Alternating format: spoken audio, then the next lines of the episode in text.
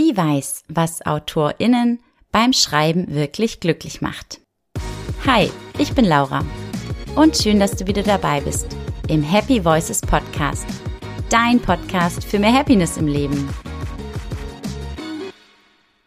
Ute Flockenhaus.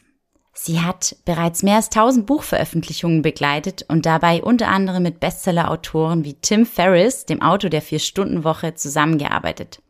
Über 20 Jahre lang baute Ute den Gabal Verlag mit auf und ist heute als selbstständiger Autorencoach unterwegs. Ihre Tipps fürs Schreiben und Glücklichsein gibt sie normalerweise nur an erfahrene, aber auch ganz junge AutorInnen weiter. Heute exklusiv hier in dieser Folge. Hör rein, lass dich inspirieren und viel Spaß dabei. Hallo, liebe Ute, und ich sag ganz, ganz herzlich willkommen im Happy Voices Podcast. Schön, dass du heute da bist. Hallo, liebe Laura, es freut mich, dass ich dabei sein kann. Vielen Dank für die Einladung. Ja, sehr, sehr gerne, weil es ist einfach super, super spannend, einfach auch mal die Menschen, ich sag jetzt mal ein Stück weit hinter den Büchern kennenzulernen. Ja, ich habe dich ja schon vorgestellt. Du hast an unzähligen Büchern schon mitgeschrieben, mitgearbeitet. Man wird dann immer ganz nett ähm, natürlich irgendwo erwähnt. Das ist meistens ist es nur eine Danksagung, so eine kleine. Perfekt. Äh, und äh, in der Tat, genau, da gibt es dann ganz viele Bücher und die Autoren sind dann auch ganz, ganz nett und erwähnen alle, die ähm, mitgewirkt haben, weil das ist irgendwie auch spannend, diese Danksagung mal zu lesen. Und zwar nicht irgendwie, weil ich da drin vorkomme, sondern ähm, was diese Danksagungen zeigen bei den Büchern ist, dass man ein Buch nicht alleine schreibt. Ne? Also man denkt ja immer, ah, da ist irgendwie so ein Autor, der sitzt im stillen Kämmerlein und der schreibt dann seine Bücher. Aber so ist das natürlich gar nicht, sondern man holt sich an ganz vielen Stellen einfach auch Hilfe. Ja, jemand, der mal gegenliest und ein Feedback gibt oder Grafiker, die einem helfen und Setzer, die einem helfen oder die Verlagsleute dann, wenn man es mit einem Verlag macht. Also ein Buch schreibt sich nicht alleine, sondern das ist so eine Crew von Menschen. Und das finde ich immer ganz nett bei diesen Danksagungen, dass die das auch zeigen. Ja, jetzt, äh, da kommst du dann sehr, sehr oft drin vor und das heißt, du hast ganz viele Menschen schon auf dem Weg zu ihrem eigenen Buch begleitet. Und deswegen äh, möchte ich dich auch einfach hier äh, zeigen und sagen, Genau das ist nämlich der richtige Weg. Ähm, ein Buch macht glücklich, ähm, nicht unbedingt nur beim Lesen, sondern vielleicht ja auch beim Schreiben. Ähm, vielleicht nicht an allen Stellen des Schreibens, aber da bist du dann, da kommst du dann ins Spiel. Was machst du da ganz genau? Erzähl doch mal. Ähm, ja, ich habe mir irgendwann die Titulierung, also ich war ja lange in, in, in Verlagen tätig, ähm, als Lektorin, Programmleiterin und diversen anderen Positionen und habe mich äh, 2016 selbstständig gemacht. Und dann ja, haben die Autoren mich angerufen und haben gesagt, hey, äh, du arbeitest zwar nicht mehr bei Gabal, aber ich hab, möchte gerne ein Buch schreiben und kannst du mir nicht helfen? Und ähm, das konnte ich dann und dann musste ich mir irgendwann überlegen, ja, wie bezeichne ich mich denn? Ähm, weil diesen Job, den ich gemacht habe, den gibt es, äh, oder den ich heute auch noch mache, den, ja, das ist ja kein Ausbildungsberuf oder so etwas. Und dann habe ich gesagt, okay, gut, ich helfe den Autoren und viele Autor meiner Autoren und äh, Kunden sind eben auch Coaches. Ich bin also Autorencoach und äh, ich helfe auch äh, also ein bisschen als Literaturagentin oder bei der Vermittlung von Verlagen, also Autorencoach und Literaturagentin. So. Das sind so die beiden Bezeichnungen, mit denen ich unterwegs bin. Sprich, man kontaktiert dich am besten bei der aller, allerersten Idee. Ich habe genau den Wunsch, ein Buch zu schreiben. Kann man machen, genau. Also ist auch eine ganz gute Idee, wenn man das macht, weil die blödesten Fehler meist am Anfang passieren. Also man, man geht irgendwie in eine Richtung und die ist aber nicht so ganz stimmig, da passt irgendwie, passen die Sachen nicht zusammen.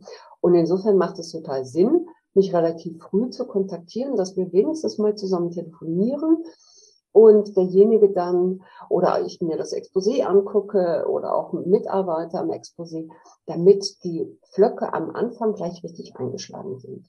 Aber in der Tat kommen die Autoren an ganz unterschiedlichen Stellen zu mir. Nämlich immer dann, wenn sie nicht weiter wissen. Also manche haben auch ein tolles Exposé geschrieben, ein Probekapitel geschrieben und sagen, oh, jetzt weiß ich aber gar nicht, wie ich das mit diesen Verlagen machen soll. Wen spreche ich da überhaupt an und wie spreche ich die an? Und dann kommen sie dann oder sie haben Probleme beim Schreiben und wollen gerne ein Feedback, äh, ob das so geht, wie sie das so machen. Ähm, also das ist ganz unterschiedlich und ähm, ich finde das auch toll, dass ich erst dann einsteige, wenn die Autoren mich wirklich brauchen.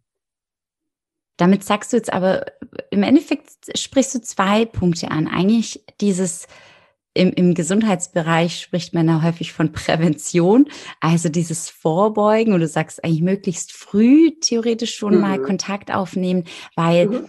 Genau, um, um groß, größtmögliche Fehler dann auch zu vermeiden. Also ich spreche ja immer vom dann dem Unglücklichsein. Ähm, also dass man einfach und weil Fehler und und ähm, die machen uns häufig unglücklich. Die lassen uns auch klar wachsen mhm. und stärker werden und lernen, ganz klar. Aber bestimmte Fehler kann man halt einfach auch ganz, ganz einfach vermeiden. Ähm, so unnötige Fehler, wo man sich manchmal im Nachhinein selber denkt, ach, das hätte nicht sein müssen. Und mhm. ja, und andererseits dann aber zeigt es doch ganz klar wieder, wenn du sagst, häufig kommen die Menschen, wenn der Schuh schon drückt, also wenn es irgendwo schon klemmt und irgendwo hakt und nicht mehr weitergeht und da Stolpersteine mhm. sind, äh, wo man nicht genau weiß, wie komme ich da jetzt rüber. Mhm. Also finde ich, sind im Endeffekt zwei, zwei schöne Ebenen, wo du ja zum Glücklichsein und zur zum, zum, auf dem Weg zum erfolgreichen Buch wirklich auch begleitest und unterstützt. Mhm. Jetzt hast du ja selbst auch ein Buch geschrieben. Hat dir das, weil du ja dich dann selbst gecoacht hast, selbst unterstützt hast, ähm, denn auch richtig viel Freude bereitet? Hast du an der einen oder anderen Stelle gemerkt, hm, nee, da war es nicht so ganz? Oder ja, und wie hast du dir Unterstützung und Hilfe geholt? Oder wer hat dich begleitet? Ja, Jetzt waren ja, das, das viele ist, Fragen, sorry. Ja, ja, nee, das ist ja, das ist, äh, das ist ganz spannend. Also ich habe dieses Büchlein geschrieben, da ge äh, geht es um gute Briefings und das ist erschienen in der 30-Minuten-Reihe des Gaber Verlages.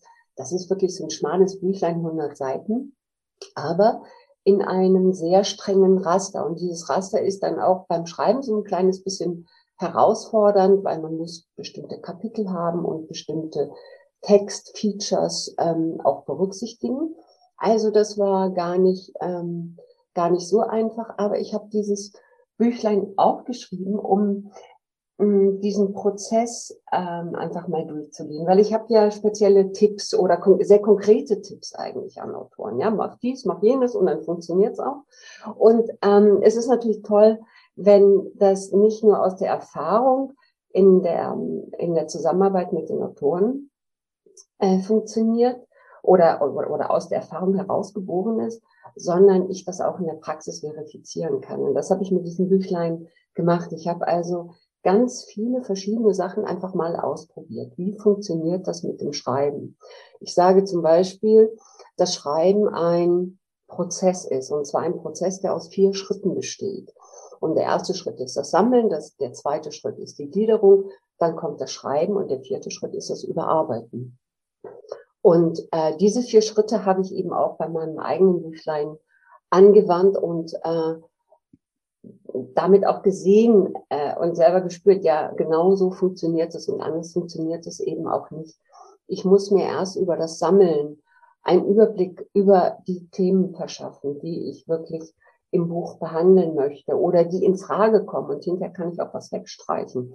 Aber ich brauche so diesen, diesen sehr weiten Blick über die Thematik. Das habe ich dann so gemacht, ja, und dann eine Gliederung entwickelt. Und dann hinterher beim Schreibprozess, das war auch sehr lustig, weil ich, ähm, ja, die Autoren fragen mich immer, ja, wie mache ich das denn mit dem Schreiben? Wie kriege ich das Schreiben in meinem vollen Alltag unter? Und da gibt es verschiedene Möglichkeiten.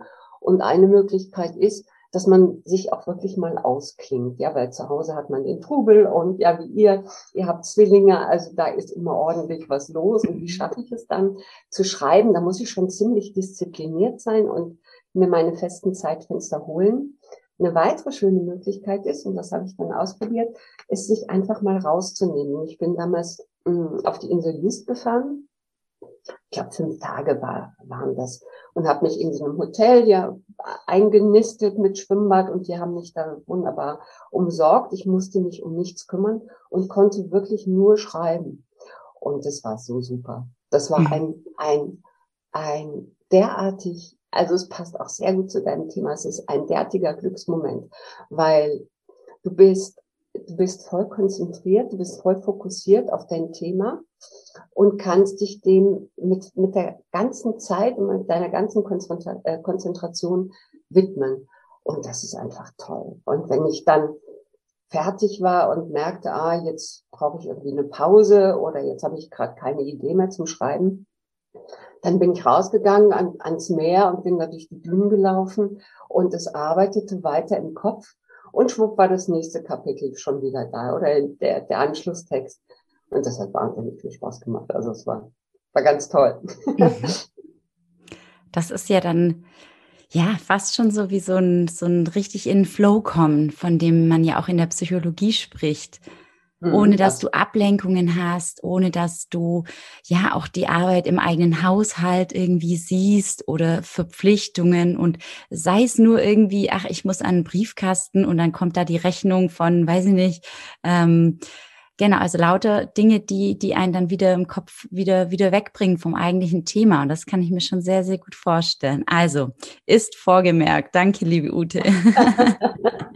genau. Also Und das war, das war so ein bisschen auch äh, diese Motivation, das Büchlein zu schreiben. Aber auch, es gab andere Motivationen auch. Also Briefing ist wirklich ein spannendes Thema und es gibt ganz wenig Literatur dazu. Und das kann doch nicht sein, Mensch briefen, das musste man doch irgendwie können, äh, das kommt doch ständig vor. Und äh, also das war sicherlich auch eine Motivation, aber auch hinterher so das Marketing, was kann man da eigentlich machen? Ne? Und dann, du hattest vorhin gefragt, was für ein Team ich habe. Also ich habe ähm, im Prinzip das Team genutzt, mit dem ich ähm, bei Gabal auch als, als Programmleiterin gearbeitet habe. Das sind ähm, feste, freie Lektoren, das sind Korrektoren, das sind Grafiker und Setzer ähm, und selber Autoren natürlich auch. Und die habe ich einfach eingebunden. Und die haben zum Beispiel das Manuskript, als es dann fertig war, ähm, habe ich denen das zu lesen gegeben. Und zwar noch bevor das Buch wirklich gesetzt war, so habe gesagt, so ihr, also euch vertraue ich, ähm, äh, ich gebe euch hier mein Manuskript mal zu lesen und bitte gebt mir ehrliches Feedback. Und ich hatte auch eine ganz tolle Lektorin, äh, die ich sonst immer als Programmleiterin beauftragt hatte, die aber in dem Fall dann auch mein eigenes Buch äh, lektoriert hat. Und das war auch Wahnsinn. Also, äh, obwohl ich ja, obwohl ich mich ja täglich mit Schreiben beschäftige, hat die Lektorin einfach nochmal so viel rausgeholt und ich habe so viel gelernt und sie hat das Buch wirklich besser gemacht. Das war total, total klasse. Mhm. Man braucht einfach auch dieses zweite Paar Augen, ähm, um nochmal über den Text zu gehen, um viele Textpassagen nochmal zu schärfen und auf den Punkt zu bringen. Das ist ganz mhm. wichtig ja, ist ja in so vielen Bereichen eigentlich auch, wenn wir die Brücke schlagen, so zum Leben auch, dass so mhm. ähm, Eigen- und Fremdwahrnehmung mhm. häufig ja doch auseinandergehen. Und deswegen mhm. glaube ich, so dieser Abgleich zwischen, okay, wie nehme ich das Buch jetzt wahr oder mhm. auch dann im Allgemeinen vielleicht mein Verhalten oder ja, eben jetzt den Text. Ähm, wie kommt es bei mir an? Wie kommt es rüber? Wie bin ich persönlich zufrieden damit? Und mhm. genau, oder, ja, und, und dann aber zu gucken, auch wie, wie kommt es bei anderen an, wie liest sich's da? Mhm. Und also ja. jetzt hört sich das ja eigentlich alles bei dir ganz ähm, friedlich und zufrieden und, und irgendwie auch ein Stück weit für mich äh, strukturiert und du, du nutzt so deine Freiheit, die du jetzt auch hast als Autoren, Coach und ähm, Gab es bei dir aber auch mal einen Moment im Leben, wo du gemerkt hast, so, hm, jetzt bin ich irgendwie gerade nicht mehr so glücklich und so zufrieden und vielleicht war es auch ein Ereignis, vielleicht ähm, war es ein ganz schleichender Prozess. Das ist auch immer ganz, ganz spannend, weil ich ja nicht nur von ähm, Happiness und Freude sprechen möchte, sondern auch eben von der anderen Seite, die halt auch zu unserem Leben dazugehört. Also was mhm. war das bei dir und wie kamst du dann auch da wieder raus? Mhm. Ja, spannende Frage. Ja, natürlich gehört das mit zum Leben. Ne? Ähm, ich muss sagen, ich bin ein bisschen Glückspilz, weil ich ähm, wirklich, ähm, ja, weil ich wirklich bislang dreimal auf Holz geklopft, ich sag mal auch schweren Schicksalsschlägen verschont geblieben bin und auch von schwerem Unglück. Trotzdem gibt es natürlich Phasen, ähm, wo man sagt, nee, im Moment geht das jetzt irgendwie so nicht mehr weiter. Und, und da war ist ein Beispiel, diese Phase, wo ich ähm, nach fast 25 Jahren Gabay Verlag, den ich auch mit aufgebaut habe, der echt mein Baby war, ja, war, muss mhm. ich sagen, ähm, wo ich gesagt habe, nee, äh, jetzt muss was anderes kommen. Das war natürlich kein einfacher Prozess für mich. Also dann ähm, so als Programmleiterin bei Gabel war ich schon auch in der exponierten Stellung und habe ähm, auch viel strategisch gearbeitet. Wir waren so ein, waren so ein Dreierteam, Geschäftsführung, Inhaber und ich. Und ähm, wir haben da viel bewegt und das hat auch total Spaß gemacht. Aber dann gab es eben den Punkt, wo ich für mich gesagt habe, so, ich bin nicht mehr glücklich äh, ich bin nicht mehr zufrieden, das läuft hier nicht mehr so, wie es für mich richtig ist und es muss sich etwas ändern. Und äh, dann habe ich eben geändert, ja. Und habe ich und das ist, ähm, das sage ich irgendwie auch gerne. Es ist ja so, als Angestellte ist deine einzige Freiheit zu gehen. Mhm. Ja, also wenn du freiberuflich bist, so wie ich das jetzt bin, kannst du alles selber bestimmen. Du bestimmst deine Strategie, du bestimmst, wie viel du arbeitest, mehr oder minder, ja, gelingt mir auch nicht so ganz richtig, aber trotzdem, also du hast wahnsinnig viele Freiheiten und machst alles selber. Du machst eben auch die Probleme, die du vielleicht als Freiberuflicher hast, machst du eben auch selber. Du bist verantwortlich. Das ist, wenn man angestellt ist, natürlich nicht so, ja, sondern da bekommt man Aufgaben, die muss man erfüllen und auch gut erfüllen. Und ähm, die Freiheiten sind extrem eingeschränkt. Aber die Freiheit, die man hat, ist immer zu sagen, okay, das passt für mich nicht mehr, ich gehe. Und diese Freiheit habe ich damals eben genutzt. Schweren Herzens, das muss ich wirklich sagen, ähm, weil äh, ich habe lange mit den Kollegen zusammengearbeitet. Es ist ein ganz tolles Team bei Gabal. Ähm, mit dem Inhaber, mit dem André Jünger, habe ich mich super und verstehe ich mich auch immer noch super. Ähm, also da hing schon wirklich mein Herz dran. Jetzt hört sich das total einfach an. So, okay, mhm. wenn was, oder was heißt total einfach? Doch, ein Stück weit schon. Wenn was mhm. nicht, nicht passt, wenn sich was nicht gut mhm. anfühlt, ja. dann ändere ich das einfach. Das, das hat ja unser Verhalten ganz viel mit unseren Glaubenssätzen zu tun. Mhm. Was glaubst du denn sind so deine persönlichen positiven Glaubenssätze, weil oft spricht man immer nur von diesen negativen Glaubenssätzen, die uns ja hemmen, die uns vor bestimmten Dingen sozusagen immer abhalten. Und du scheinst auch eigentlich ähm, entweder ganz natürlich angeboren, ganz, ganz viele tolle Glaubenssätze auch mit dir oder in dir zu tragen. Kennst mhm. du die zum Beispiel oder gibt's so, so bestimmte Sätze, die du dir selber immer wieder sagst, um um auch glücklich zu sein und um so positiv zu sein? Gibt es positive? Also ja, ich kenne natürlich Glaubenssätze äh, und äh, ich, ich sehe das auch in meinen Büchern ganz häufig, dass man, dass man Glaubenssätze hat und meist sind die dann auch problematischer Natur. Mhm. Also so typische Glaubenssätze in den Büchern sind ja, ähm, ich bin nicht gut genug, ich reiche nicht aus oder ähm, ähm, ja, also so Selbstzweifel irgendwie, ne? Mhm. Ja, aber du scheinst sehr positiv mit dir selbst umzugehen und sehr, ja, ja, also eine sehr, sehr hohe Selbstwirksamkeitserwartung. Also so von wegen, wenn es ein Problem gibt, dann, dann löse ich das und dann nehme ich mich dem an.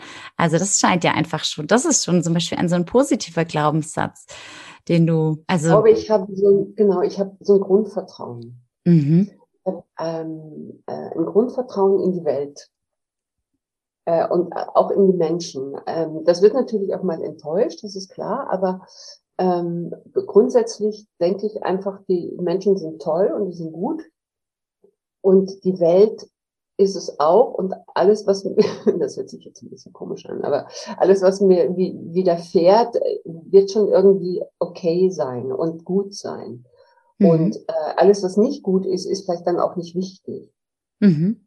Ja, also wenn man irgendwie mal blöde Menschen trifft oder so, äh, ist mir auch schon passiert, ähm, dann kann man die auch wieder aus dem Leben rausnehmen. Mhm. Da bin ich auch ehrlich gesagt ziemlich radikal. das ist ein bisschen gemein, aber äh, so bin ich dann eben auch. Ja, und äh, sagt, nee, das passt jetzt irgendwie für mich gar nicht. Und das ist auch gar nicht dann, also ich will den anderen gar nicht ändern dann an dieser Stelle. Also wenn ich jetzt auf diese, auf den Menschen gehe, ich will den nicht ändern, er kann so bleiben, aber nicht für mich, ja. Und ich nehme mich dann sozusagen raus und verabschiede mich. Und das passiert im Leben einfach. Also ähm, ich bin ja jetzt schon, also ich bin ja ein klein wenig älter als du, klein wenig ist jetzt euphemistisch ähm, gesprochen, äh, beschönigend und und ähm, das ist eben auch so ein Stück ähm, so ein Stück Lebenserfahrung. Nicht nicht alles passt, aber man kann sich auch trennen. Richtig, aber es ist auch auch ja Selbstschutz manchmal, genau. Ja, genau, das ist ja, ja. Und es ist, ist äh, ja, man muss wirklich, also auf der einen Seite finde ich, also so, ich kämpfe schon auch, ja, ich habe, also ich kämpfe auch um, um, um Freundschaften und um Menschen und um meine Beziehung und so weiter und so fort. Ich kämpfe schon auch, aber wenn ich dann nicht erfolgreich sein kann, äh, ziehe ich eben auch den Sch Schlussstrich und sage, okay, gut, das funktioniert funktioniert jetzt schon mal nicht, dieses Kämpfen. Also musst du dir was anderes überlegen. Ja, das ist auch wiederum dieses Machen. Weißt du? Also ich glaube wirklich, wir verändern ja nur Sachen, wenn wir, ähm, wenn wir uns auch verändern. Und das finde ich auch wichtig dabei, dass ich immer, also dass ich versuche immer bei mir selber anzufangen. Nicht mhm. die Welt, ja, ähm, soll sich ändern, andere Menschen sollen sich ändern. Ich weiß, das funktioniert nicht. Es funktioniert nur dann, wenn ich mich ändere, wenn ich irgendwie was tue und eine Stellschraube drehe. Das stimmt vielleicht ein bisschen, es hört sich einfach an, aber der Prozess selber ist natürlich nicht einfach. Ganz und gar nicht. Und das, und das betrifft, deshalb habe ich das auch so ein bisschen vorweggeschickt, äh, das betrifft ehrlich gesagt nicht schwere Schicksale, weil ähm, es gibt ja auch so Glaubenssätze wie äh, die Verantwortung liegt bei dir. Also ich habe alles im Leben in der Hand. Und so soll das jetzt nicht klingen, weil das stimmt nämlich nicht. Weil wenn ich krank werde, habe ich das nämlich nicht mehr in der Hand. Und wenn ich alleinerziehende Mutter bin und äh, in, in, äh, in, ja, in sozial schwierigen Verhältnissen äh, bin, dann habe ich auch nicht alles in der Hand. Oder wenn ähm, mit meinem Kind irgendetwas passiert, habe ich das auch nicht in der Hand. Also schwere Schicksalsschläge, da können wir nicht einfach sagen, okay, ja, ich krempel jetzt die Ärmel hoch und dann wird das schon wieder. Also das meine ich eben nicht. Aber viele kleine Sachen können wir ändern. Mhm. Ja, und mhm. manchmal sind wir natürlich zu bequem, das zu tun. Und ähm, das finde ich dann halt so ein bisschen blöd. Ja, also wieso soll ich unglücklich sein, wenn ich selber nicht alles ausprobiert habe, das zu verändern? Ja, das ist aber halt oft die Komfortzone, mm, in der wir uns dann befinden, so das mhm. Gewohnte und das Schöne. Und lass uns mal über Essen sprechen. genau. Oh. Welches? Wie kommst du jetzt darauf? Hast du Hunger, Laura? äh, immer. Du hast noch nicht gefrühstückt. Doch, tatsächlich. Ähm, ja, aber Essen macht ja tatsächlich auch irgendwo glücklich, spendet uns manchmal mhm. Trost. Mhm. Ähm, es hat mit Genuss zu tun, mhm. ähm, manchmal mit Sicherheit auch ein Stück weit mit, äh, weiß ich nicht, Nervennahrung, was ja. auch immer. Ähm, ja. Aber ich, ich glaube, so Essen trägt schon auch so zum, zum glücklichen Leben bei. Ähm, deswegen erzähl uns doch mal, verrate einfach jetzt mal hier ganz unter uns dein Lieblingslebensmittel oder dein Lieblingsgericht. Mein Lieblingsgericht ist Wildschweingulasch mhm. mit Knödeln und mit Rotkohl. Und mit Pfifferlingen drin, ganz viel. Und das am besten im Wald oder nach einer, nach einer Jagd. Also äh, ich jage zwar selber nicht, aber mein Vater ist ein passionierter Jäger gewesen, jetzt auch nicht mehr. Der ist 92, also der geht jetzt nicht mehr in den Wald. Mhm. Aber früher hat er das immer gemacht und ähm, ich ähm, und da habe ich immer so viel gegessen, es war immer so lecker. Guck mal, dann kommen ja, damit einfach auch so schöne Erinnerungen manchmal auf. Schau ja, mal, das habe ich jetzt gar nicht, gar nicht äh, auf dem Schirm gehabt. Ja, dass mit Essen manchmal auch Erinnerungen wieder, wieder kommen und Gefühle dann auch. Mhm. Vom Essen jetzt äh, weiter zu den Tieren. Wenn du ein Tier sein könntest, welches wärst du denn gerne? Wäre ein Delfin, ja. Also das ist zwar ein bisschen vermessen, ja, also vielleicht bin ich eher eine Ameise oder so, keine Ahnung. Aber wenn ich mir das wünschen so, äh, durfte, dann wäre ich ein Delfin, ja. Mhm. Ich habe mal, ähm, ich hab mal so eine Dolphin Interaction gemacht in San Diego. Das war großartig. Mhm. ja, auch wenn man das natürlich, äh, äh, ja, unter Tierschutzgesichtspunkten ist es irgendwie ähm, alles ähm, vielleicht auch nicht so toll, wobei die in San Diego ähm, das schon auf dem Zettel haben und eben die kranken Delfine aus dem Meer holen und äh, sich dann dort um die kümmern. Mhm. Trotz allem ist es natürlich auch äh, ein zweischneidiges Schwert, das auf jeden Fall. Aber ich hatte da so ein tolles Erlebnis mit einem Delfin.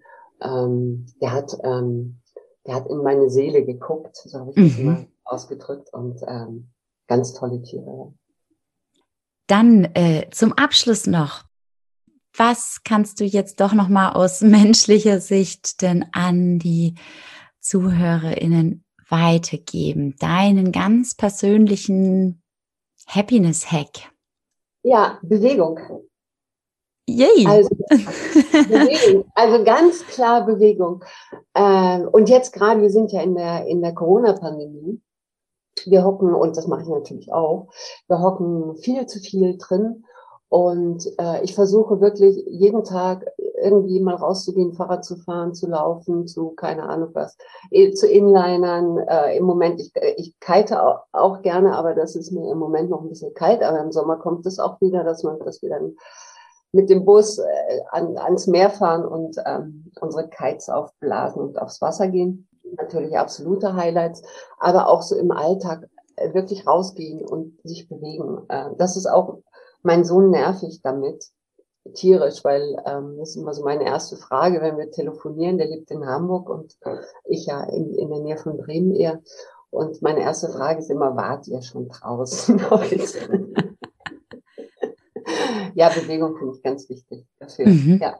ja, Bewegung bewegt, weißt du, auch den Kopf und ähm, ähm, der Körper dankt es dir und der Körper will ähm, bewegt werden und der will nicht sitzen und oder auf dem Sofa liegen oder sowas, äh, sondern der möchte sich spüren. Das ist ein, ein schöner Abschluss. Schön, dass du heute, heute deine ja, deine Geschichte, deine Ansichten, deine Meinung mit uns geteilt hast. Ähm, vielen, vielen Dank, dass du zu Gast warst. Und ich wünsche dir von Herzen alles Liebe, Ute, für vielleicht weitere Bücher, aber auf jeden Fall auch ähm, dabei ganz viele weitere, ja, aktuelle oder vielleicht auch zukünftige AutorInnen glücklich zu machen und bei ihrem Weg zum Buch zu unterstützen, zu begleiten. Also auch alles Liebe für dich. Super, vielen, vielen Dank, Laura. Hat mir ganz viel Spaß gemacht. Ich wünsche dir auch ganz viel Erfolg. Danke. Okay, bis dahin. Unterschiedlicher könnten die Geschichten zweier Menschen wohl kaum sein. In der letzten Folge hat uns Volker Metzger davon erzählt, wie er mit einem schlimmen Schicksalsschlag umgegangen ist und wie für ihn daraus Freude wurde. Ute Flockenhaus hingegen hat bisher keine extremen Tiefpunkte erlebt. Was also können wir tun in solch dunklen Zeiten für uns selbst oder für andere? Darum geht es in der nächsten Folge. Um keine Folge mehr zu verpassen, abonniere den Podcast am besten jetzt sofort oder schenke mir auch eine 5-Sterne-Bewertung auf Apple Podcasts. Und na klar freue ich mich auch über dein Feedback. Schreib mir gerne eine Nachricht. Bis bald, deine Laura.